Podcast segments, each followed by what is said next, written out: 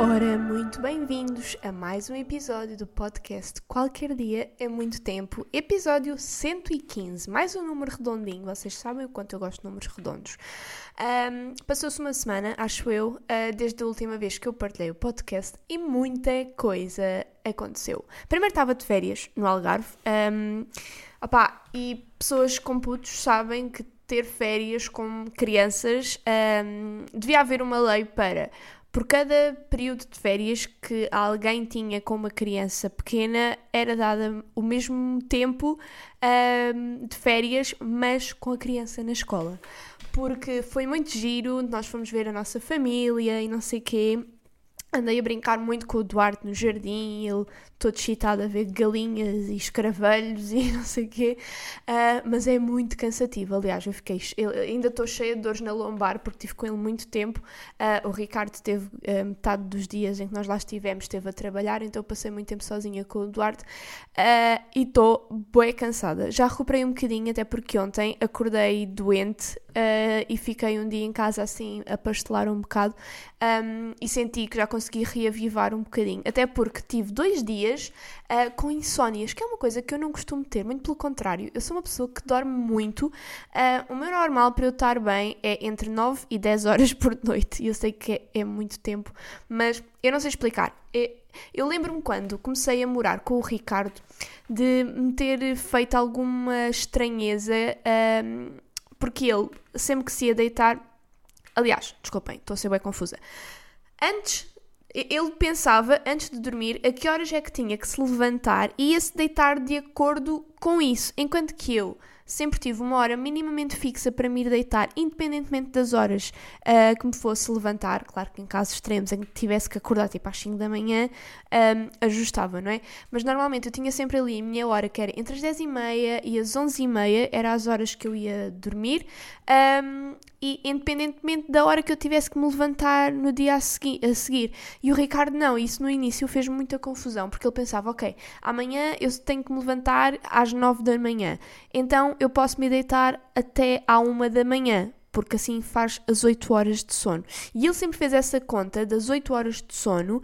Um, então, às vezes ia-se deitar tipo à meia-noite, outras vezes ia-se deitar às 2, porque sabia que no dia a seguir podia acordar tipo às 10. Uh, e sempre fez-me sempre fez impressão, porque eu fui habituada a ter uma hora minimamente fixa para me ir deitar e também por ter percebido que ele tinha essa cena fixa de só precisar de dormir 8 horas. Então, no início, naquela fase em que duas pessoas ainda se estão a tentar habituar uma à outra e às uh, logísticas e hábitos de cada um, eu comecei, ok, também não tenho grande coisa para fazer, vou-me deitar às horas que ele se foi deitar e acordo às horas que ele acordar, porque assim estamos mais tempo juntos.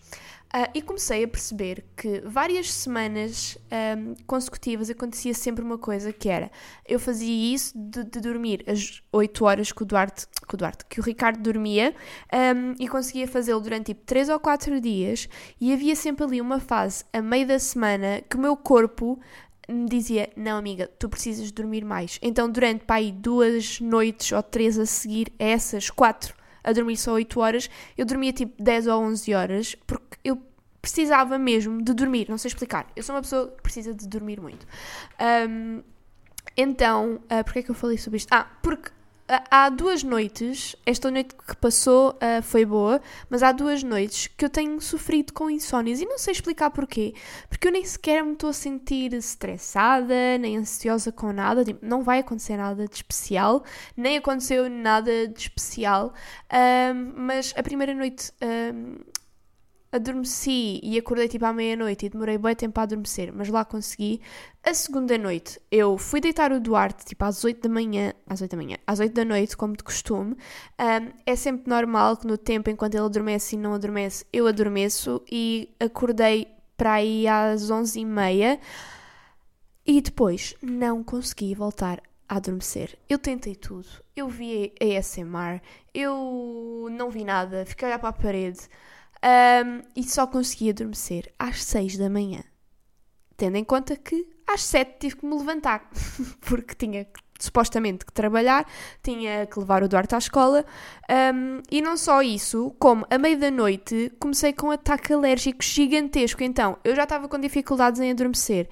Um, e adicionar a isso o facto do meu nariz não parar de escorrer água e de estar com uma comichão gigante no nariz uh, também não facilitava, porque eu sentia que sempre que estava quase a adormecer uh, tinha que me suar. Então pronto, foi uma noite mesmo péssima, tanto que eu acordei e tive e mandei logo mensagem um, ao meu cliente que ia tatuar, uh, porque eu disse mesmo, pá, não estou em condições para tatuar, não dormi nada, estou com um ataque alérgico gigante, mal consigo abrir os olhos.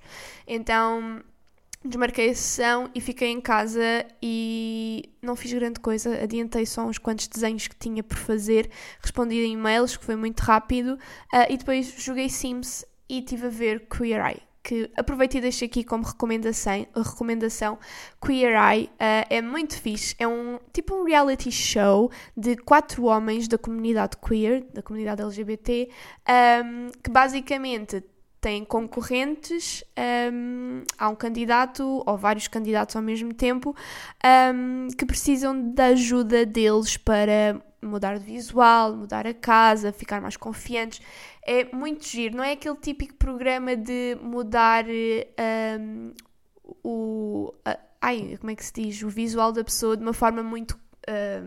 Vazia, muito pelo contrário, uh, eles não descaracterizam a pessoa, respeitam muito os gostos e, e, o visual da pessoa, mas dão ali um polimento até para, para um, fazer com que elas se sintam melhores e mais seguras, como também trabalham a questão toda da saúde mental, tem mesmo, depois cada, cada um dos, dos homens, cada um dos apresentadores um, tem um uma especialidade. Há o que é dos cabelos, há um que é da decoração, há um que é da saúde mental e há um que é da comida. E é engraçado, eu, eu sempre achei muita piada esta particularidade deles terem uh, acrescentado um, a um programa de mudança de visual a parte da, da saúde mental, que é brutal e é sempre das minhas partes favoritas dos episódios, como também terem ido buscar a questão da comida, que, parecendo que não, é uma coisa tão emocional para as pessoas, é um momento tão social, de, com muitas memórias que nós temos estão uh, ligadas inevitavelmente à comida, ao que nós comiam, ao que nós comíamos, ao que os nossos pais faziam para nós,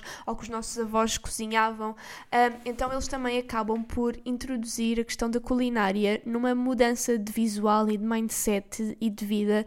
Uh, e é muito fixe, eles são muito engraçados, os apresentadores, muito giros. Uh, e eu adoro, portanto, fica aqui a minha recomendação. É um dos meus principais programas de conforto quando eu não quero pensar.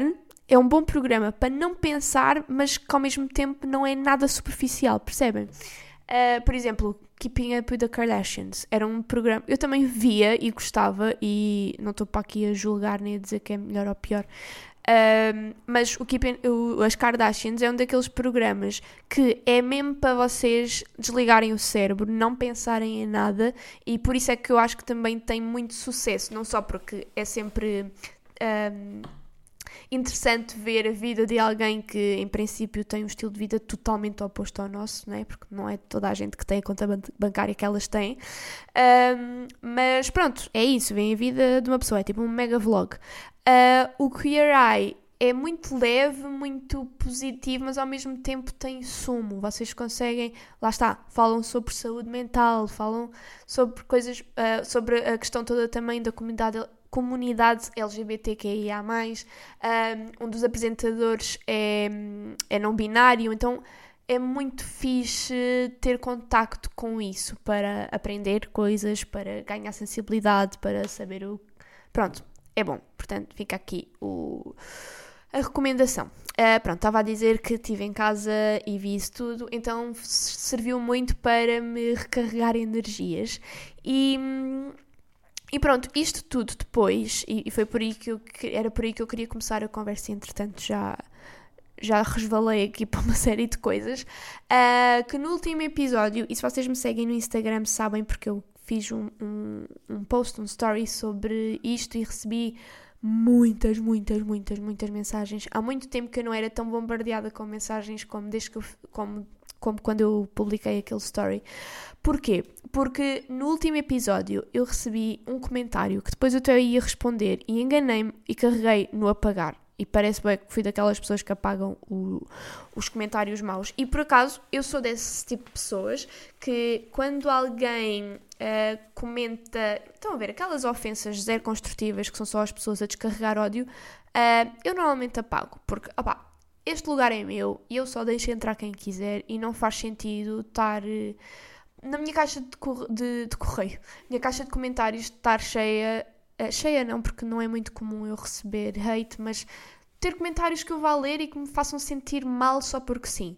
Hum, e, e, neste caso não, não foi essa a minha intenção, porque primeira pessoa não foi mal educada, foi um bocadinho dura na forma como transmitiu a, a opinião, mas não foi mal educada, não me ofendeu. Um, portanto, não seria um, um, comentário que eu iria apagar à partida se não me tivesse enganado. Uh, pronto, mas basicamente esse comentário dizia que já me seguia há muitos anos e gostava de muito do meu conteúdo, mas que nos últimos tempos sentia que eu me tinha tornado uma pessoa muito tóxica uh, por me estar constantemente a queixar em relação a tudo, quando havia pessoas que tinham vidas muito mais difíceis e trabalhos que não gostavam e não sei quê, e que, pronto, basicamente a dizer que não gostava de me seguir nos últimos tempos por eu estar sempre a queixar-me.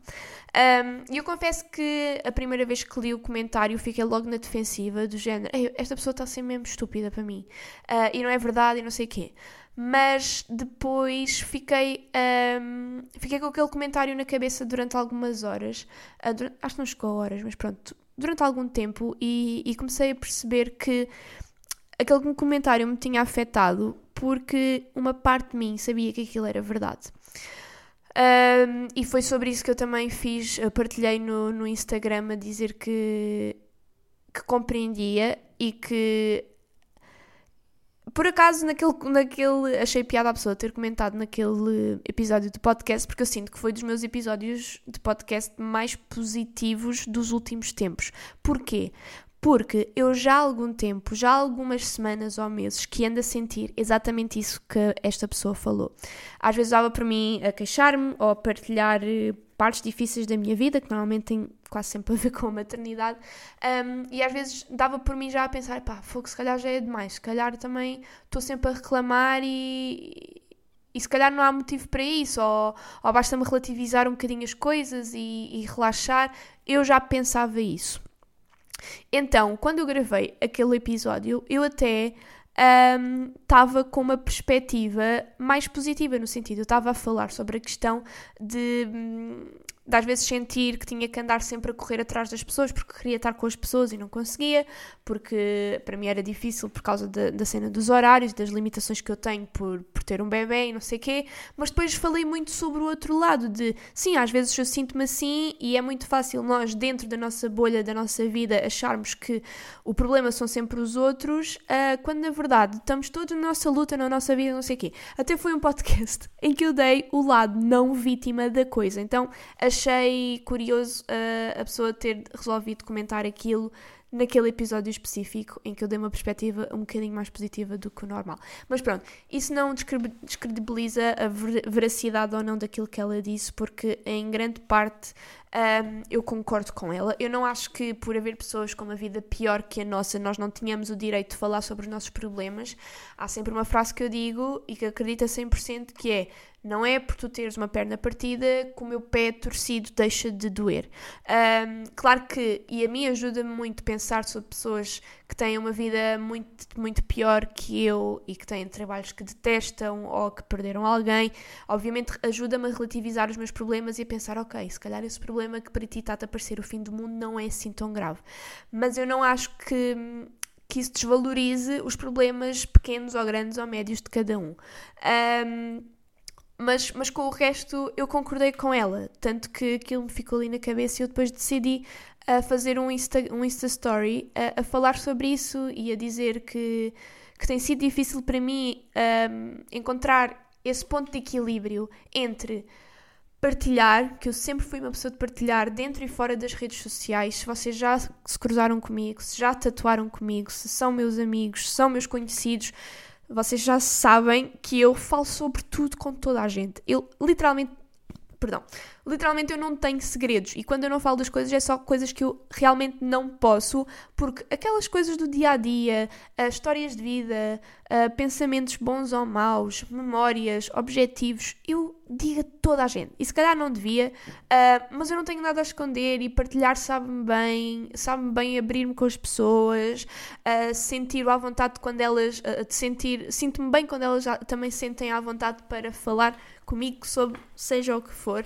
Um, eu sou uma pessoa que para estar bem ou para me sentir melhor, eu preciso de exteriorizar e falar com alguém. Uh, não é à toa que tenho um canal de YouTube e que tenho um podcast, não é? Um, que é basicamente isso: é ligar o microfone e desbobinar, seja o que for.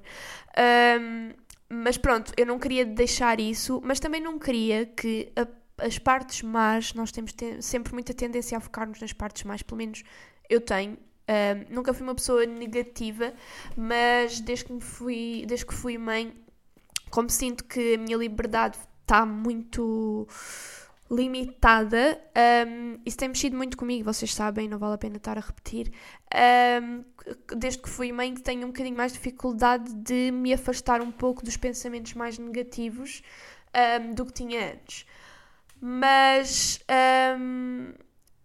o esforço tem sido o encontrar o meio termo entre continuar a partilhar, eh, até porque eu recebi muitas mensagens uh, ao longo do tempo e particularmente neste dia em que falei sobre este assunto, de pessoas a dizer um, não pares de partilhar uh, as coisas que te atormentam, porque tal como tu há tantas outras pessoas e eu já me senti uh, muito mais tranquila imensas vezes em que me sentia péssima mãe ou em que a minha saúde mental estava na porcaria e às redes sociais e são só pessoas felizes uh, a, a viajar, com filhos perfeitos, com vidas perfeitas e de repente deparava-me com o teu conteúdo e sentia que era ok, que eu também era normal, que há mais pessoas como eu e que eu não sou péssima mãe, péssima pessoa, péssima seja o que for. Uh, eu recebi muitas, muitas mensagens uh, com, esse, com esse teor e fico muito contente e por isso é que eu também tenho feito não só Claro que é bom receber esse feedback em relação ao meu conteúdo, mas sempre que eu partilho alguma coisa aqui, eu tenho comentários, eu recebo comentários e recebo mensagens que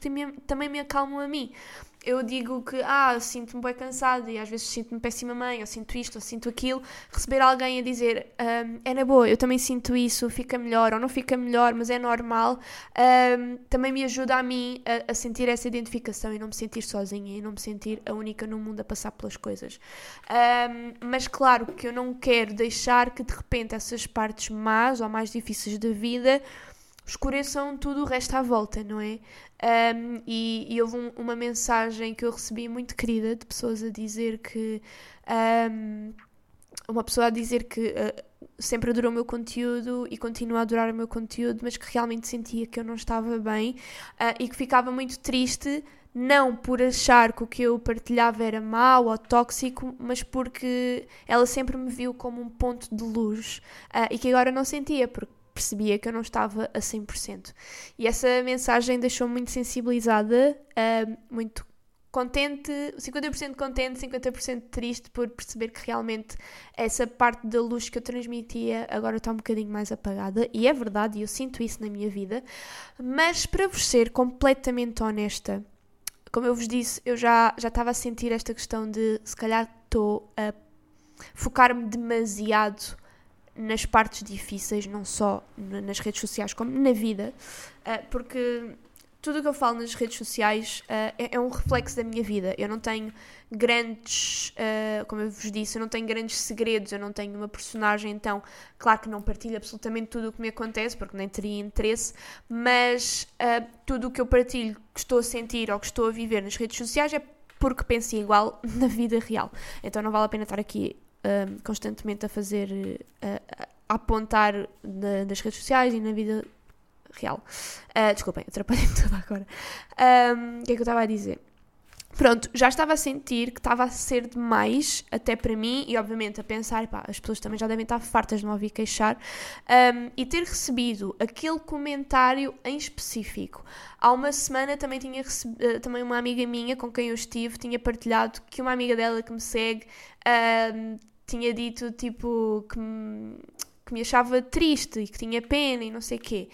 E eu fiquei, ei pá, eu não quero nada que as pessoas achem que eu sou uma pessoa triste, porque eu, eu não sou uma pessoa triste, eu tenho momentos difíceis, sim, a minha saúde mental não está no auge como estava há uns anos, mas eu não sou uma pessoa triste, eu sou uma pessoa bem disposta, sou uma pessoa alegre. Aliás, é uma das coisas que, que as pessoas mais dizem quando vêm tatuar comigo, é que eu sou muito bem disposta e eu fico muito feliz com isso e eu sinto que sou assim na vida. Claro que também tenho o meu lado extremamente nostálgico e melancólico, mas que coexistem completamente e há momentos para tudo, mas eu sinto que no geral eu sou uma pessoa bem disposta e agradável de estar, pelo menos espero eu. Um, então comecei a ficar mais alerta de espera, que mensagem é que eu estou a passar? Claro que quero passar a mensagem de que é ok sentir estas coisas e que nós não estamos bem o 100%, mas estava a extrapolar para o outro lado, que é, às tantas as pessoas acham que eu estou triste o tempo inteiro. E não é verdade. Eu tenho momentos maus. Um, mas a maior parte do tempo eu estou minimamente ok. Claro que há vezes em que estou super carregada ou mais estressada, mas eu não estou a chorar pelos cantos a toda a hora. E se calhar, pelo que eu partilho nas minhas redes sociais, é essa a imagem que as pessoas têm de mim agora.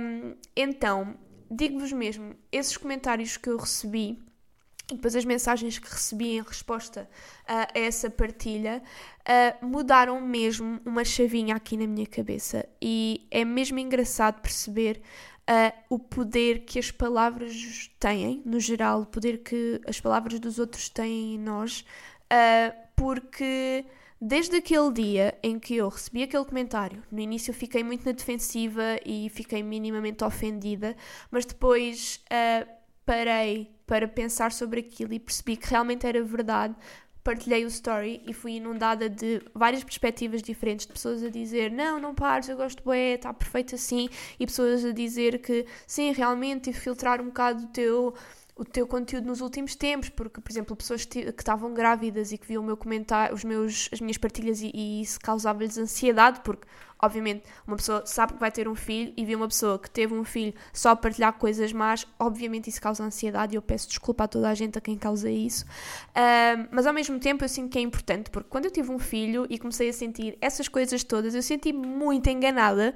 porque eu nunca tinha visto ninguém ou muito pouca gente a falar sobre todas aquelas coisas e sobre todos esses pensamentos negativos e dúvidas e dificuldades e enfim é, é sempre difícil encontrar um meio termo e é nisso que eu me estou a focar agora, que é não deixar de partilhar, mas também não deixar uh, que a parte negativa consuma tudo à minha volta e tentar focar-me, voltar a prestar atenção às coisas mais mundanas, às coisas mais leves da vida, que também são bonitas. Um, e desde aquele dia que isso mudou algo em mim e eu me sinto pela primeira vez em quase 3 anos, em 2 anos e meio, pronto, desde que o Duarte nasceu, pela primeira vez me sinto minimamente leve e positiva em relação à maternidade. Um, não sei explicar. Um, se calhar só precisava assim de um abanão de perceber, tipo, ah, é difícil, mas não tem de ser mau. E não tem de ser mau. E é muito lindo ver uma pessoa a surgir e vocês sabem, espero que seja óbvio que eu sou completamente apaixonada pelo meu filho uh, e que apesar de tudo, embora ele não deixe de ser uma criança de dois anos que tem que traz muitos desafios atrás, ele é perfeito, ele é muito querido, ele não é uma criança difícil de todo, ele é uma criança muito fácil, que não deixa de ser difícil, porque crianças são sempre difíceis, mas dentro do possível que, que existe, ele é a versão fácil da coisa. Então, um, ter recebido esses comentários que me fizeram assim mergulhar dentro de mim própria e fazer um rewind, rewind, rewind desculpem, uh, de tudo o que eu tenho partilhado no, nas últimas semanas e meses e anos e, e perceber o, o, que é que realmente me custa e porque é que me custa e pronto, fazer assim uma viagem de introspeção fez-me colocar num lugar mais positivo e leve pela primeira vez. Uh, e por isso só tenho a agradecer a toda a gente que me mandou mensagens, quer a concordar, uh, concordar não, quer a dizer para eu não mudar, que gostava do conteúdo independentemente do que eu partilhasse, quer a pessoas que deram as suas críticas construtivas, eu não sou, e se há algo que eu não quero ser, é daquele tipo de pessoas que acha que tem sempre razão e que está sempre mais certa que os outros e que se recusa a ouvir, porque esse tipo de pessoas fica estagnada, não evolui, não se torna melhor, não se torna mais inteligente, não se torna nada. E eu não quero ser essa pessoa. Eu não quero. Uh, Estão a ver aquele tipo. Há um tipo de pessoas que, que me dá muita raiva, que é pessoas que acham que têm sempre razão e pessoas que acham que são sempre melhores que as outras. um, já me cruzei com várias pessoas assim e dá-me constantemente vontade de lhes dar um soco nos dentes. Portanto, uh, eu não quero ser essa pessoa e ter recebido estes comentários fez-me perceber, tipo, yeah, um, o, o, que tu estás a fazer faz-te sentir. E é que nem me faz sentir melhor. Claro que é bom desabafar, mas eu depois de desabafar eu não me sentia melhor porque me sentia na mesma. As dificuldades das quais eu falava eu continuava a senti-las depois de desligar a câmera ou o microfone, percebem? Porque às vezes é, é um mindset que tem poder e, e, e a nossa perspectiva em relação às coisas e aquela inundação de mensagens e de opiniões de muitas pessoas diferentes, opiniões muito distintas umas das outras, fez-me olhar para mim de vários ângulos diferentes. Isso é sempre bom e eu sinto que fez mesmo muita, muita diferença e estou muito contente, muito mais mais leve, pronto. É isso. Então, pronto, era sobre isso que eu queria falar. E, e passo já para o amor de estimação, porque também não quero que este episódio fique muito grande, uh, porque tenho coisas para fazer, honestamente. tenho que ir tomar banho e arrumar a casa e depois ir buscar o Duarte, enfim.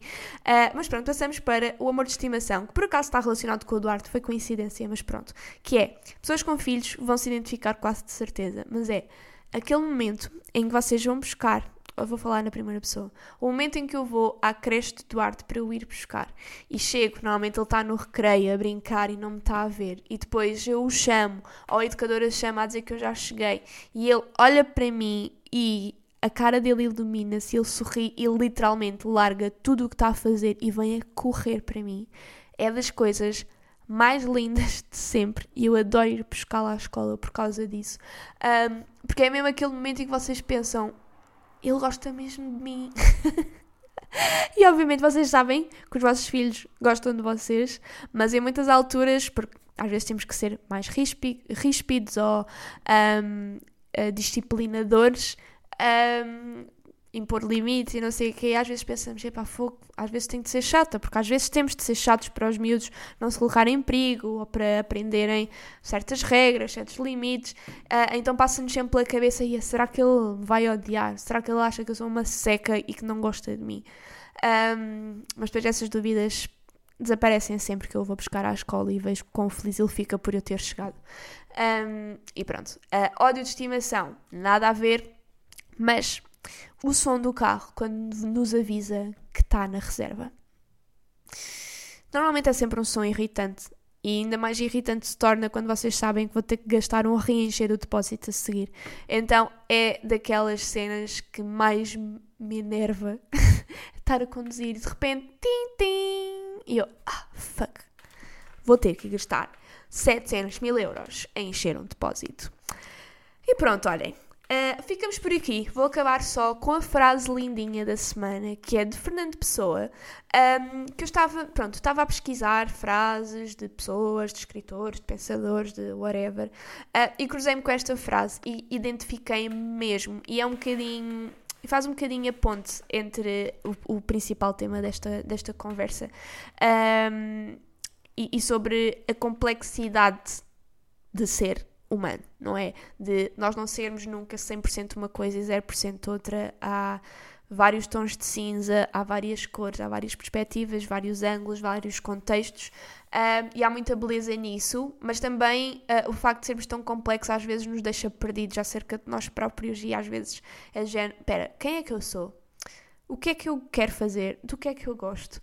Mas, mas pronto, li esta frase de Fernando Pessoa e identifiquei-me muito, portanto é com ela que vamos acabar o episódio.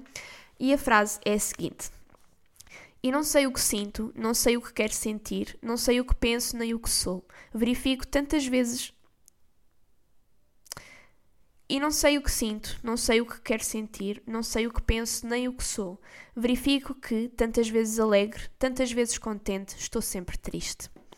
E pronto. Vemos para a semana para mais um episódio. Gosto muito de vocês e obrigada por tudo. Até lá.